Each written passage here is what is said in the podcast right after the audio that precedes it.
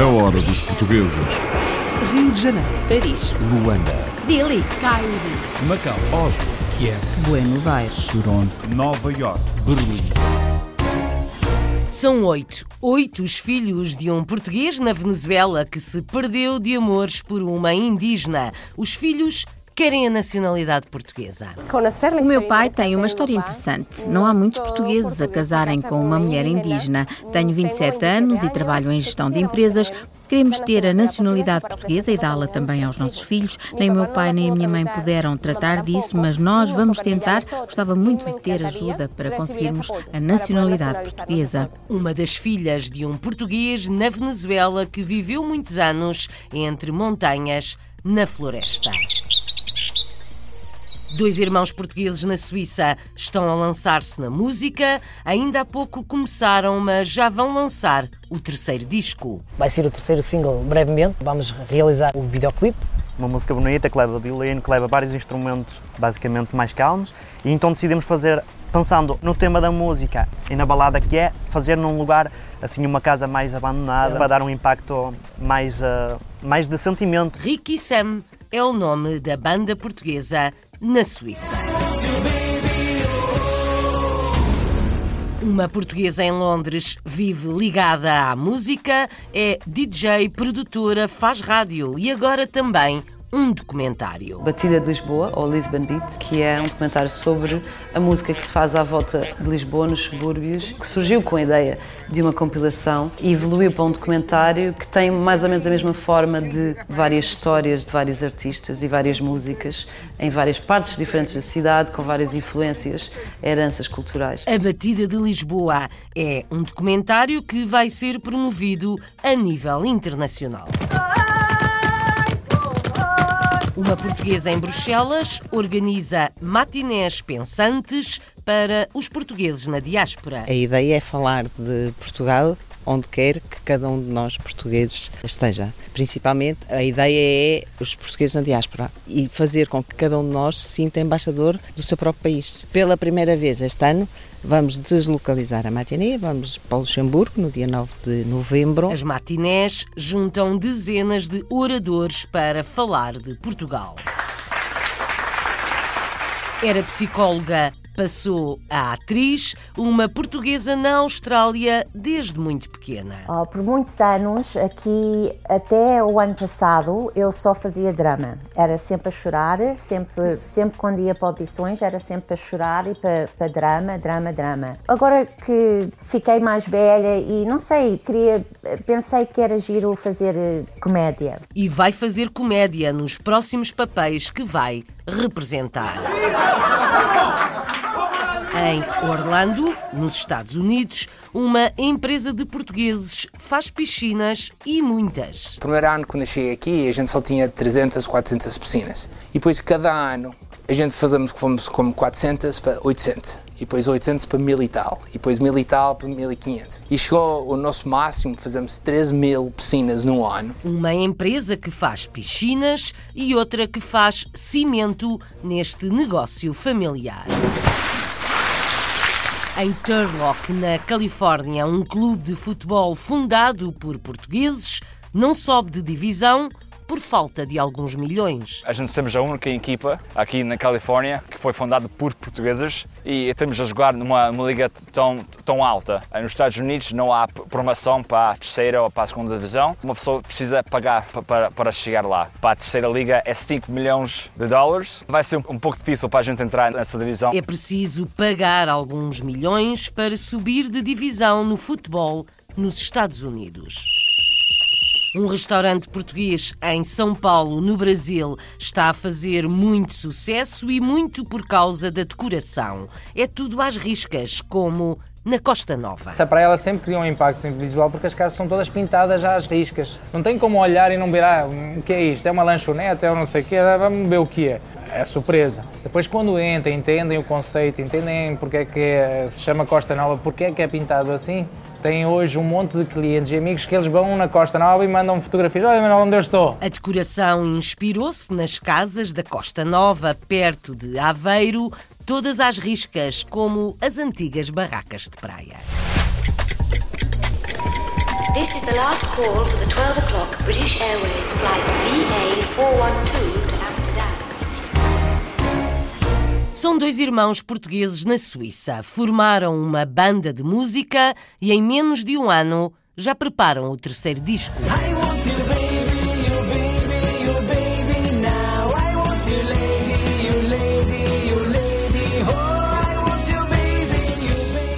Rick e Sam é o nome da banda do Ricardo e do Samuel, ambos de apelido Pinto. Emigraram de Penafiel para a Suíça, onde dizem que é difícil vingar na música. Mas, menos de um ano depois de formarem uma banda, preparam-se para gravar o terceiro disco. Tanto cantam em português como em inglês. Na bateria tem uma mulher e o baixista é Abel Félix, que fala das dúvidas no começo do projeto. Música e testemunhos para ouvir no trabalho de Vanessa Santos para a Hora dos Portugueses. Ricky e Sam foi o nome escolhido para a banda de pop rock criada por dois irmãos de 23 e 28 anos, naturais de Penafiel, Ricardo e Samuel. Tudo começou com a participação de Ricardo há 10 anos atrás num programa musical da TVI, onde o jovem imitou o João Pedro Paes. Os jovens cantores já lançaram dois singles e o terceiro já vem a caminho. Eu estava em Portugal, tinha acabado a minha formação de turismo, entretanto, hum, pronto, não havia muito trabalho lá embaixo porque começou a haver aquela época da crise, então isso foi que me impulsionou mais a vir para a Suíça. Entretanto, depois de estar cá e ganhar o meu próprio dinheiro e isso tudo, aí começámos a pensar no nosso projeto para que o nosso sonho fosse para a frente. Foi isso que nos impulsionou mais. Neste momento estamos a, em trabalhos de gravações, de videoclipes, para que comece a ser o nosso projeto apresentado. A Suíça é um país de, difícil na música e então, uh, mais tarde, uh, falei com o meu irmão e disse, olha, temos que, que começar a fazer algo na música a fundo.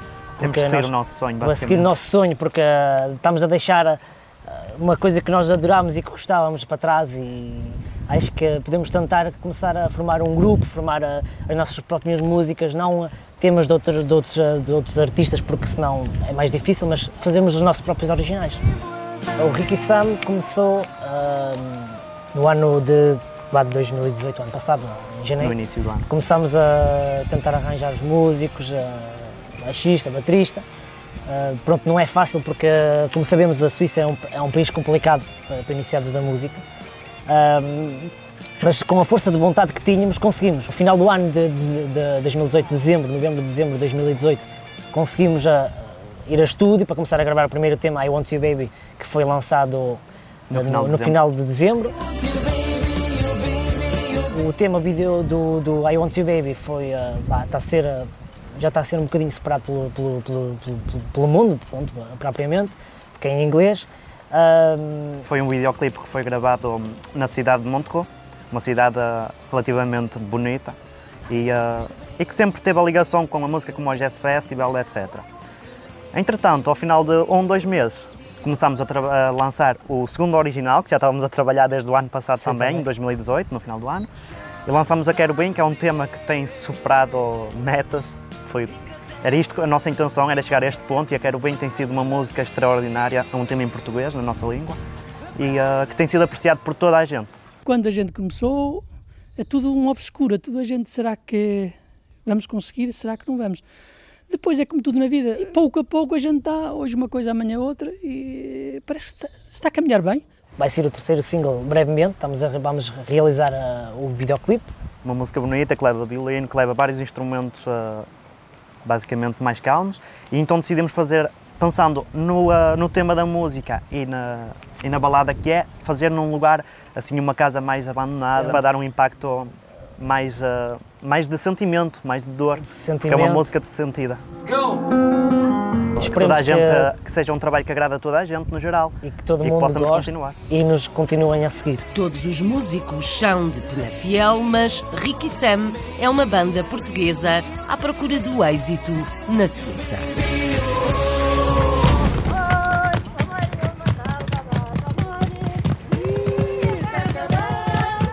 A Batida de Lisboa é o nome de um documentário feito a partir de Londres, onde vive Rita Maia. É DJ, produtora musical, faz rádio e assina um documentário sobre a música que se faz na Grande Lisboa. Como realizadora, voltou a bairros onde trabalhou como assistente social. São bairros multiculturais, como a música feita por lá. Vasco Viana também assina este documentário que já passou num festival em Inglaterra e foi premiado em Lisboa. Renato Guerra e Marco António assinam a reportagem. Rita Maia é DJ, produtora de música, animadora de rádio e agora também realizadora. Atividades diferentes com uma importante nota em comum, aliás, uma nota musical. O interesse pela música surgiu como adolescente. O meu pai também era músico, eh, comecei a colecionar discos, depois comecei a tocar cedo, teenager também sem pensar muito de fazer isso, um, tornar isso numa carreira. Depois isso foi acontecendo normalmente. Ou seja, não houve assim uma escolha de agora quero fazer isto como carreira, nunca. Tipo, foi só, fez sempre parte. A minha primeira banda foi aos 12, 13 anos, portanto, yeah, foi sempre, foi evoluindo. Há já mais de 15 anos que vive e trabalha em Londres como DJ, mas também em rádio. Outro interesse que tem desde muito cedo. O interesse pela rádio também teve sempre lá, um bocado gravar mixtapes, uh, levar para a escola, trocar. Quando mudei para Londres também uh, fiz uma rádio online em 2003. Depois toquei em algumas rádios piratas em Londres e daí foi evoluindo. Nos últimos dois anos surgiu a World Wide FM e comecei um programa chamado Migrant Sounds uh, para promover a música tanto de eh, da minha cidade de origem, Lisboa, como de cá, como de todos estes contactos da volta do mundo. Entretanto, Rita Maia decidiu fazer, através de outro meio, aquilo que já faz muito nos sets de DJ e também na rádio, mostrar ao mundo música desconhecida que é feita em Portugal. Os últimos três anos estive a desenvolver um, um documentário chamado Batida de Lisboa, ou Lisbon Beat, que é um documentário sobre a música que se faz à volta de Lisboa, nos subúrbios, que surgiu com a ideia de uma compilação e evoluiu para um documentário que tem mais ou menos a mesma forma de várias histórias de vários artistas e várias músicas em várias partes diferentes da cidade, com várias influências, heranças culturais. Cabo Verde, uh, uh, Angola, etc. E um, segue a vida de alguns músicos. A Rita sempre teve uma relação muito próxima com a música, mas em paralelo tirou o curso de assistente social e começou por trabalhar cá em Lisboa, sempre um bocadinho, nunca perdendo a música como até a hipótese de, de trabalhar com os miúdos e tal. Acabo. Por eh, filmar em alguns dos sítios onde trabalhava como assistente social, porque havia imenso potencial de música, imensos músicos que não saía de, de, das periferias de Lisboa, não só via nas rádios, nem nos festivais, etc. Se calhar eu, cinco anos atrás, pensava: o que é que eu sou? O plano de Rita Maia atualmente é promover com o Vasco Viana o documentário a nível internacional. Quanto ao plano para o futuro, continuar a meter música, a tocar, a fazer curadoria, programações, a gravar rádio, criar projetos interessantes, se calhar, à volta disto. Já que foi da forma como isto tudo começou, né? uma compilação de música, talvez dê a volta e chegue aí no futuro. Rita Maia, uma portuguesa há 15 anos em Inglaterra que assina o documentário Batida de Lisboa, sobre a música feita na Grande Lisboa, acima de tudo em bairros onde vive muita gente com origens africanas.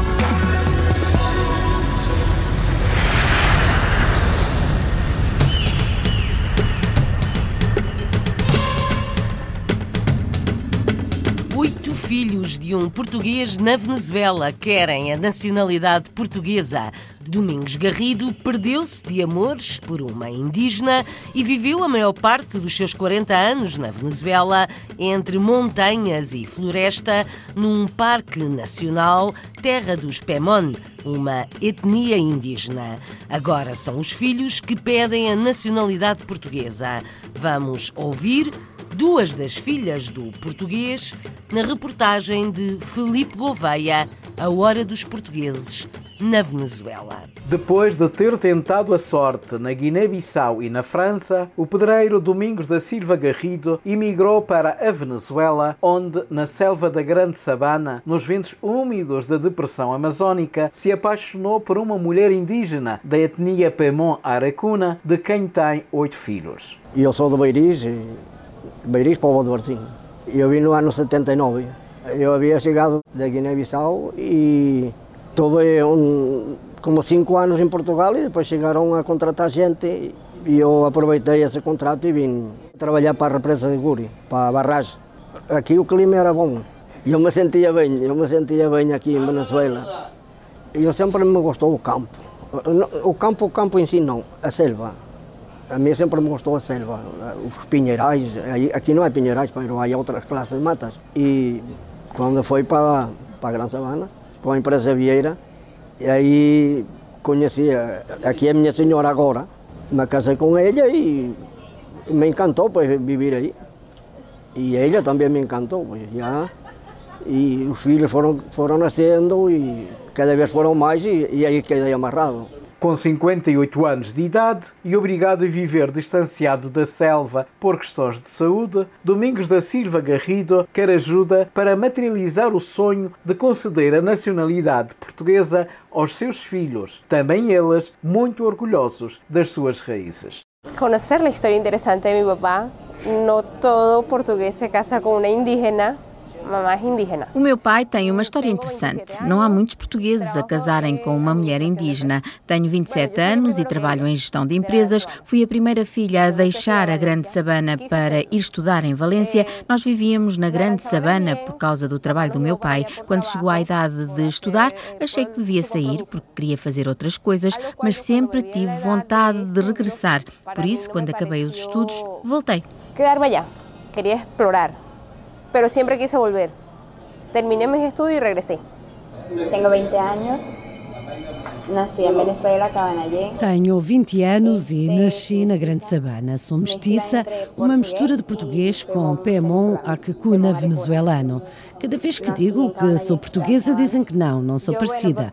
Mas quando digo que sou indígena, ainda menos. Dizem que não pareço. Pero más llamaba la atención cuando decían que yo era indígena. O sea, que era Pemona, porque me decían, tú no pareces Pemona. Que quisiéramos ter a nacionalidade Queremos ter a nacionalidade portuguesa e dá-la também aos nossos filhos. Nem o meu pai nem a minha mãe puderam tratar disso, mas nós vamos tentar. Gostava muito de ter ajuda para conseguirmos a nacionalidade portuguesa. Para poder nacionalizar-nos nós.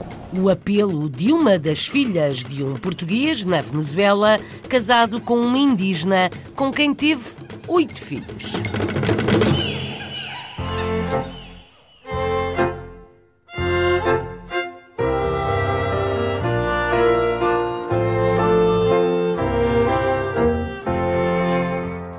Matinés pensantes são organizadas para a diáspora portuguesa na Bélgica. São conferências sobre Portugal com dezenas de oradores e que têm acolhido centenas de participantes. A ideia é trazer as matinés a Portugal e levá-las a outros países de imigração portuguesa. A próxima vai acontecer em novembro, no Luxemburgo.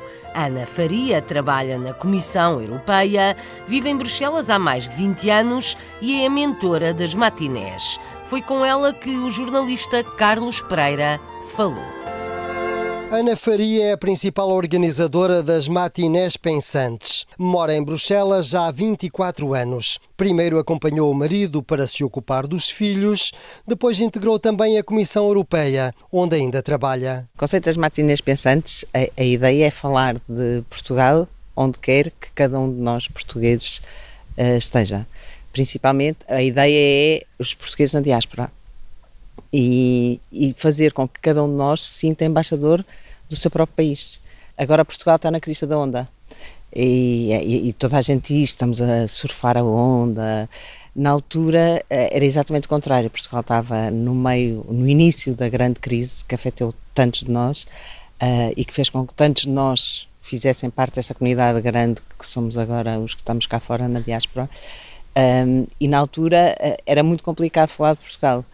E a ideia foi essa, foi eh, mesmo no meio da crise sermos otimistas, sermos resilientes e olharmos para o país com orgulho e mostrarmos cá fora o tanto que nós temos de bom Uh, quer a nível de pessoas, quer a nível da nossa cultura, da nossa gastronomia, as nossas marcas portuguesas que fazem sucesso em todo o lado e que já na altura faziam, mas que por causa da crise uh, tudo abrandou um bocadinho. Até agora já foram realizadas quatro matinés pensantes. Juntaram dezenas de oradores e centenas de participantes para falar de um Portugal positivo. Nós começámos em 2011. Em 2011 foi a primeira matinê muito pequenina, Uh, só com três oradores, mas três oradores de peso. Um, infelizmente, já não está connosco, é Manel Forjães, uh, o Miguel Gonçalves e o Zé Pedro Cobra, que se mantém até hoje e que é uh, um dos grandes mentores, porque é com ele que eu discuto sempre tudo, cada matinê que vamos organizando, cada no nova ideia que vamos tendo. há aqui um intercâmbio entre mim e o Zé Pedro para vermos até que ponto é que é execuível ou não. Um, e portanto foi muito pequenina, a ideia era só, ser só mesmo para um grupo muito restrito de, de, jovens, porque eram jovens que estavam muito, muito inquietos, uh, e finalmente, quando demos para ela, tínhamos a sala com 150 pessoas. E engraçado como, tanto fora, e quando se fala de Portugal, a emoção é, é imensa, porque em vários momentos uh, havia pessoas a chorar na sala.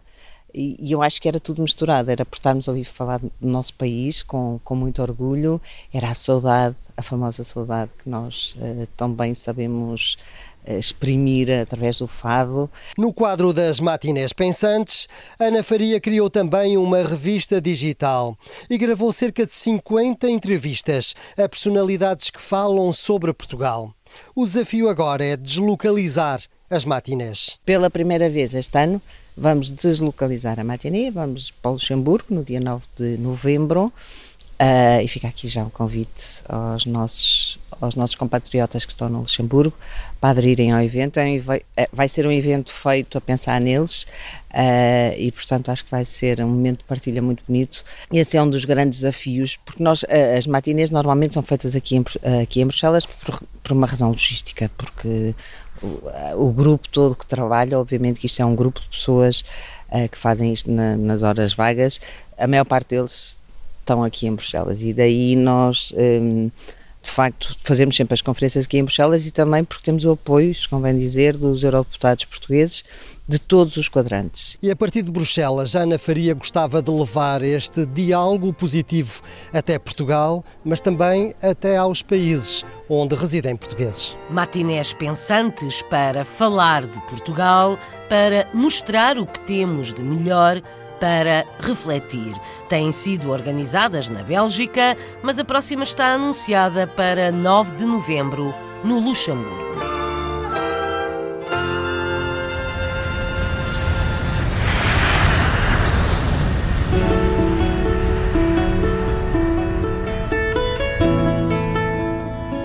Foi psicóloga, mas agora é atriz. Ana Isabel vive desde os 5 anos na Austrália e tem desempenhado, acima de tudo, papéis em dramas. Nos próximos tempos, vai dedicar-se mais à comédia e a uma série que ela própria escreveu.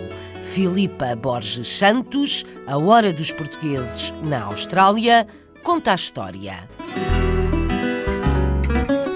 Ana Isabel nasceu em Portugal, mas veio para a Austrália com apenas 5 anos, quando a sua mãe e padrasto resolveram emigrar. Ana é formada em psicologia, mas é na representação que encontra a verdadeira paixão.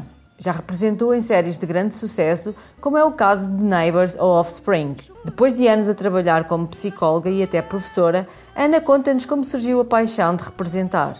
Comecei a, a, pensar o que é que eu podia fazer de uma coisa diferente, uma coisa criativa. Fui ver eh, uma escola de formação de atores e tive sorte porque fui a uma das melhores em Melbourne que eu encontrei. Nesse curso conheci muitos atores, producers, casting directors e consegui ter um agente. E daí devagarinho comecei a fazer short films, partes principais, depois fiz audições para teatro à volta de Melbourne. Aqui atrás eh, alguns exemplos de coisas que eu fiz. E depois eh, apareci em Neighbours, Offspring, até fiz no Wentworth, mas foi um voice-over em português. O ator principal tinha estado na guerra em Timor e estava sempre a ouvir uma senhora a gritar em português tinham matado a, fi a, filha. E nesse episódio eu fui para o estúdio e a voz que ele tinha na cabeça. E também gostei muito de fazer. Para além de representar, Ana descobriu também o prazer da escrita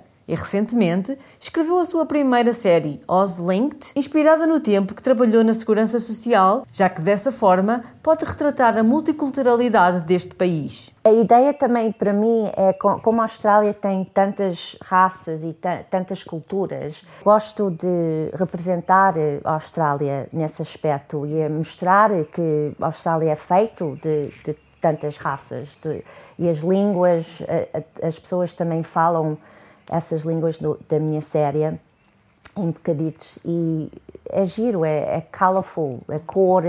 Mais importante também para mim era também ter eh, uma representação de uh, Aboriginal originais australianos, representar alguns problemas também que existe eh, da sociedade e além de ser para rir, também é para ensinar e pensar. Perguntámos a Ana se prefere os papéis de drama ou comédia. Oh, por muitos anos, aqui até o ano passado, eu só fazia drama. Era sempre a chorar, sempre, sempre quando ia para audições, era sempre a chorar e para, para drama, drama, drama. Que eu gosto, é, eu gosto muito. Não sei, eu agora que fiquei mais velha e não sei, queria, pensei que era giro fazer eh, comédia. E mais e mais estou a fazer. Agora que escrevi aquela série, agora vou entrar noutras séries e é tudo comédia.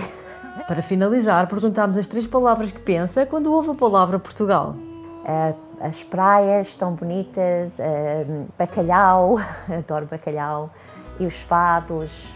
O fado de uma portuguesa na Austrália. A hora dos portugueses.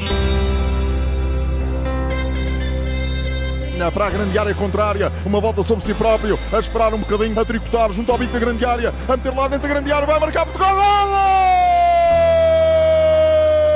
Académica de Turlock é um clube de futebol fundado por portugueses na Califórnia há quase 50 anos. O clube joga na quarta liga e não sobe de divisão por falta de dinheiro. Nos Estados Unidos não há promoção para a terceira ou para a segunda divisão. Uma pessoa precisa pagar para, para chegar lá. Para a terceira liga é 5 milhões de dólares. Vai ser um, um pouco difícil para a gente entrar nessa divisão. É outro campeonato, o mundo do futebol nos Estados Unidos, onde não se conquista a subida de divisão, paga-se. Agnel Betancourt é treinador e começou na académica de Turlock aos 12 anos. Simon Betancourt é o presidente do clube, fala em inglês e é descendente dos fundadores. O clube tem equipas séniores e júniores. Este é o estádio do Académica em Turlock, Califórnia. Fundado em 1972, é uma das equipes portuguesas mais significativas na Califórnia. Está já na quarta divisão e para dar o salto agora precisaria de 5 milhões de dólares. André Aguiar e Nelson Ponta Garça são os guias da Hora dos Portugueses. O Clube Desportivo Académica na cidade de Turlock nasceu num contexto familiar. Hoje já é gerido, mais num modelo, das equipes profissionais. Comecei aqui no clube com 12 anos e depois comecei na liga com 14.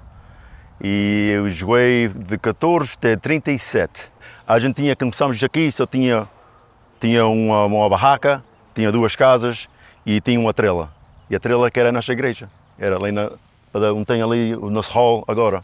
E ali é que a gente começamos a, abrir a, a nossa, como está hoje em dia. O gerente do Clube Académica já faz parte desta direção há três anos. O facto de estarem numa liga mais exigente motivou Michael Rocha a dar o seu contributo à equipe ao mais alto nível.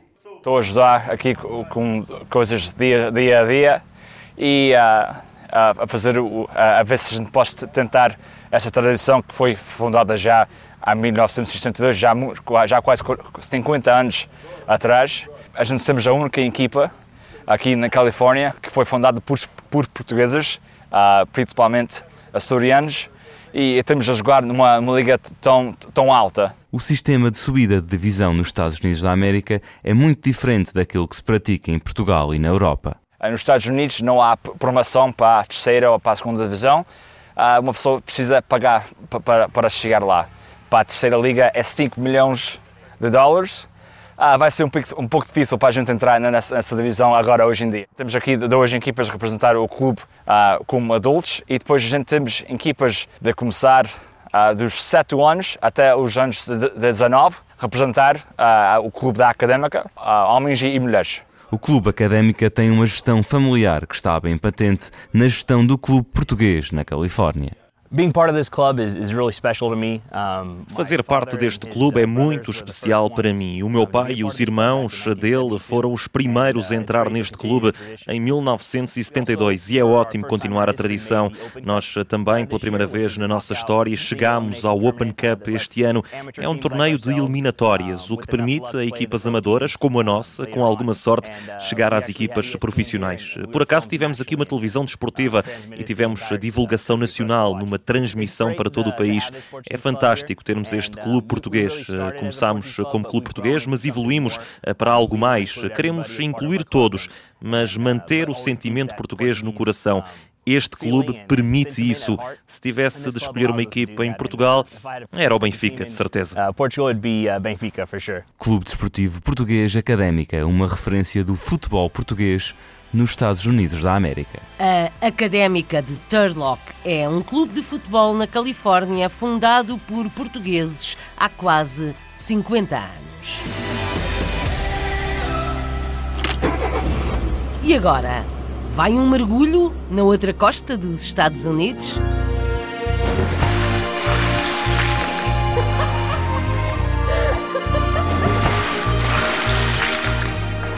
Uma família de portugueses faz negócios com piscinas na cidade de Orlando, na Flórida. Quando as encomendas aumentaram muito, a família criou também uma empresa de cimentos e até trabalha para a Disney World. Tudo começou há mais de 50 anos. Agora é Anthony Godinho, filho do fundador, que dirige a empresa. Conta o Ricardo Pereira. A história começa com Virgílio Godinho, um imigrante português da zona de Cruz, que emigrou nos anos 50 para trabalhar na construção em Massachusetts. Pouco tempo depois mudou-se para Miami, onde começou a trabalhar para um construtor de piscinas. Quando eles começaram a fazer construção lá em Miami, um vizinho, uma coisa, achou a deles e queria uma piscina aqui em Orlando. Então o senhor que meu pai estava a trabalhar um, deu um preço, e então numa semana começaram na segunda-feira e terminaram na piscina na sexta. O meu pai diz, contava a história, quando estavam lá a trabalhar, um vizinho chegou ao pé dele e também queria um preço. Então eles fizeram mais um. E depois outra pessoa queria um preço. Então eles começaram a tra trabalhar aqui mais que trabalhavam em Miami. Então resolveram para viver e mudar para aqui. Com o trabalho a aumentar e apercebendo-se da potencialidade do negócio, Virgílio Godinho chama os irmãos para Orlando e em 1965 funda a Virgil Brothers. A empresa foi crescendo exponencialmente ao longo dos anos, de tal modo que criaram uma nova, a Concrete, especializada em cimento. A gente faz, uh, a gente chama turnkey, então a gente é uma, uma, uma companhia que é uma piscina. Então eles um, ah, empregam, uh, vão uma, uma companhia de piscinas e depois eles empregam na gente para, a gente faz o design na, na terra e a gente uh, faz as formas, a gente abre, depois avaria o ferro e depois mete o cimento. Então isso é um phase que a gente faz. Um, outra companhia a gente vende cimento molhado. Virgílio Godinho faleceu em 2013 e hoje em dia é o filho que está à frente da empresa, que emprega ainda diversos outros elementos da família.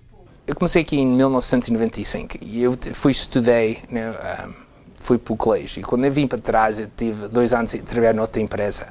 Mas sempre na minha, um, pensamento foi essa companhia que ajudou-me a ir para o colégio. Né? O meu pai, o dinheiro que eles fizeram cá. E penso uma coisa, a razão que vivemos tão bem aqui foi, eles, toda a gente estava no mesmo pensamento, eles queriam que isso ia para cima, mas eles já também estavam já da idade, né, o meu tio Joaquim, o meu Manel, que já tem com 50 e tal anos, e tinha aqui muitos primos, o meu cunhado, o meu primo Michael, é, foi bom, a gente tinha aqui muita família. A gente era todos 20 e tal anos, então a gente estávamos com aquela ambição para ficar mais grande. Ah, o primeiro ano, quando eu cheguei aqui, a gente só tinha 300, 400 piscinas. Depois, cada ano, e também com o economy estava bom, a gente fazemos fomos como 400 para 800, e depois 800 para 1000 e tal, e depois 1000 e tal para 1500. E chegou o nosso máximo, fazemos 13 mil piscinas no ano. Orlando é uma cidade conhecida especialmente pela Disney World, uma atração que leva milhões de turistas a esta cidade do estado da Flórida. Em constante mudança e expansão, a Disney é um cliente habitual desta empresa portuguesa. A gente já fizemos umas coisas lá, uh, uh, alguns dos trabalhos que a gente fazemos ultimamente foi como o Polynesian, um, penso mais um ou dois pools, eles sacaram ou tiraram um bocado do pool ou criam mais baixo. Então a gente fomos lá e enchemos os pisos com mais cimento. Um, então é coisas assim, coisas novas, como o Avatar, eles criam umas coisas para fazer lá, criam uma aposta. Atualmente, tanto a Virgil Brothers como a Gunite Concrete têm mais de 3 mil trabalhos por ano, o que demonstra o reconhecimento que os americanos dão a estas empresas fundadas por portugueses. Um negócio familiar que cresceu muito em Orlando, na Flórida, Estados Unidos.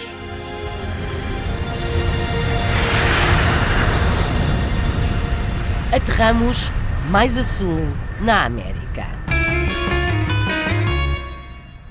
Chama-se Costa Nova, um restaurante português que faz sucesso em São Paulo, no Brasil.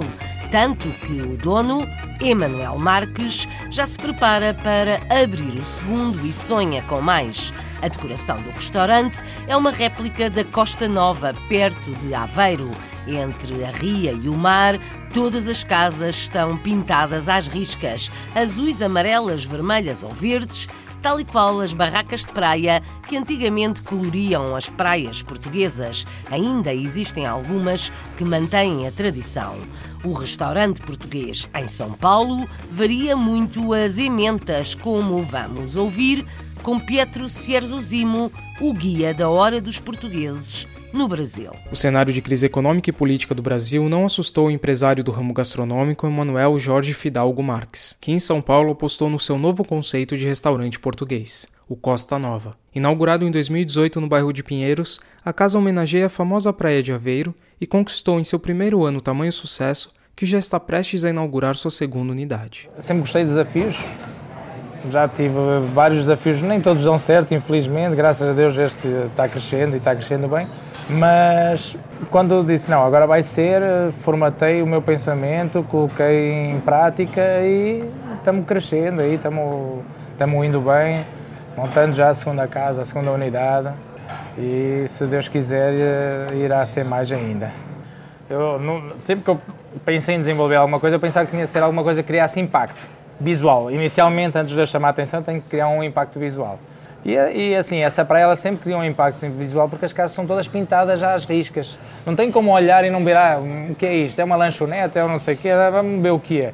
As pessoas dizem, ah, mas é um português. É surpresa. Depois, quando entram, entendem o conceito, entendem porque é que é, se chama Costa Nova, porque é que é pintado assim, tem hoje um monte de clientes e amigos que eles vão na Costa Nova e mandam fotografias. Olha, Manuel, onde eu estou? Olha aqui. Porquê? Porque despertou a curiosidade deles irem lá conhecer.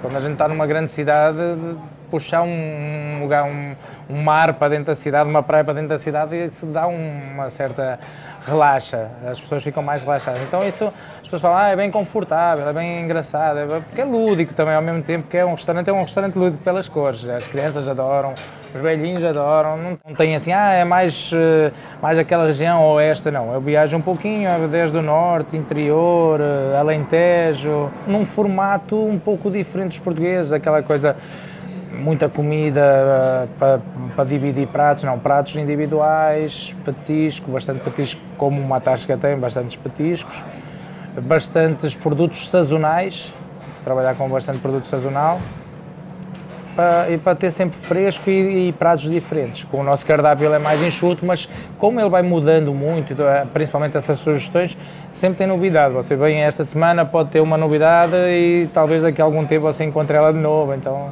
não é uma coisa fixa, tirando o nosso cardápio fixo. É? Mas, então, eh, eu estou bem feliz com, com, com as coisas a acontecerem de uma maneira gratificante. Então acho que, que, ficarei aqui mais alguns anos se me renovarem o visto, né?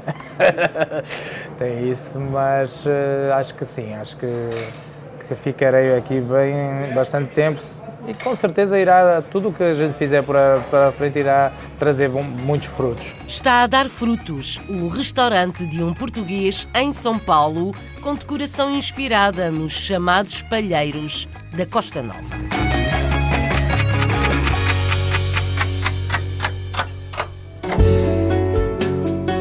Antes do Brasil, nesta hora ouvimos portugueses nos Estados Unidos, conhecemos uma atriz na Austrália e uma DJ no Reino Unido, realizadora de rádio e de um filme documentário. Ouvimos música na Suíça e refletimos com as matinés pensantes da diáspora na Bélgica.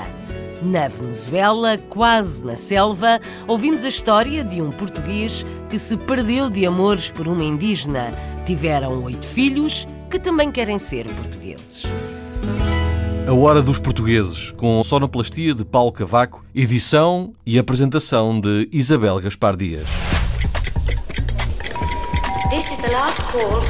A Hora dos Portugueses. Rio de Janeiro. Paris. Luanda. Delhi. Cairo. Macau. Oslo. Kiev. Buenos Aires. Toronto. Nova York. Berlim.